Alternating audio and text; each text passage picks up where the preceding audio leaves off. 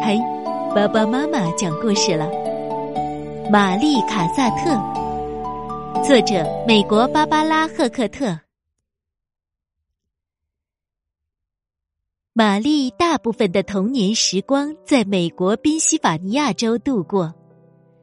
当她还是一个小女孩时，就认为自己将来会成为一个艺术家。在一八六零年，人们普遍认为。得体的女孩不会去当艺术家。当时，女孩们只会培养插花、刺绣等优雅的爱好，但玛丽不是这样的。玛丽长大了，她身材高挑，个性鲜明，对人生的方向了然于胸。为了追求艺术上的进步，在十六岁生日前夕，她来到栗树街。向艺术学校提出申请，并成为了当年第一位被录取的学生。玛丽在学校努力学习，同时计划着下一步游历他国，丰富视野。巴黎这座艺术荟萃的城市，像是座珍贵的宝库，正等待他去探索。然而，他的父亲反对道：“想都别想。”但是玛丽没有因此放弃。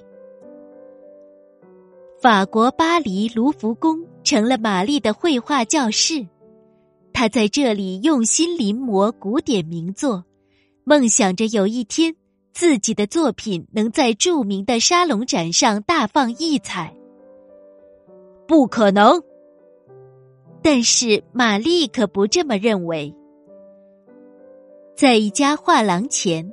玛丽被埃德加·德加的色粉画吸引了，她用鼻尖紧贴着玻璃橱窗，为跃动的色彩而微笑。那时候，我终于看到一直以来所追求的艺术。他后来说：“玛丽在画布上尽情挥洒宝石般的色彩，她的画儿所取的视角别出心裁，画面鲜明夺目。”不过，保守的沙龙展评审认为，玛丽的新作品创作草率，用色粗糙。什么呀？他们根本不懂。这个时候，大名鼎鼎的德加来到玛丽的画室，向他发出邀请：“加入我们独立画家的行列吧，打破保守的框架，为内心的向往而画吧。”我的生命真正开始了，玛丽难掩喜悦的答应了他。玛丽画下生活所见，捕捉每一幕美好的景致。她挥舞着修长的双手，为画面轻抹上明亮的色彩，闪耀的银白。即使是欣赏戏剧演出，她的速写本也从不离手。在姐姐的陪伴下，玛丽漫步于一座又一座博物馆。她直言不讳的评论声，在充满异国风采的亚洲艺术区走道上响亮回荡。玛丽的家人来到巴黎和她同住，她为母亲和姐姐作画，记录下他们阅读、缝纫还有喝茶的情景。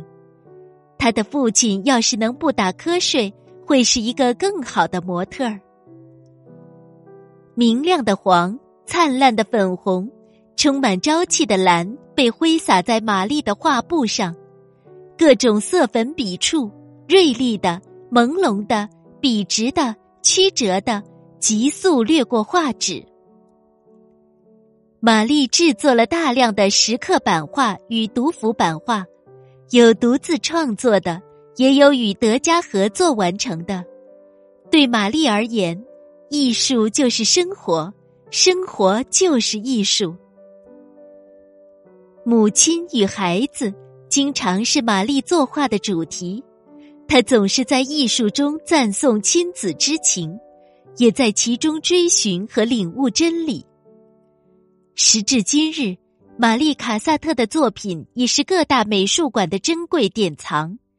她用一生向大众证明，女性也可以成为卓越的艺术家。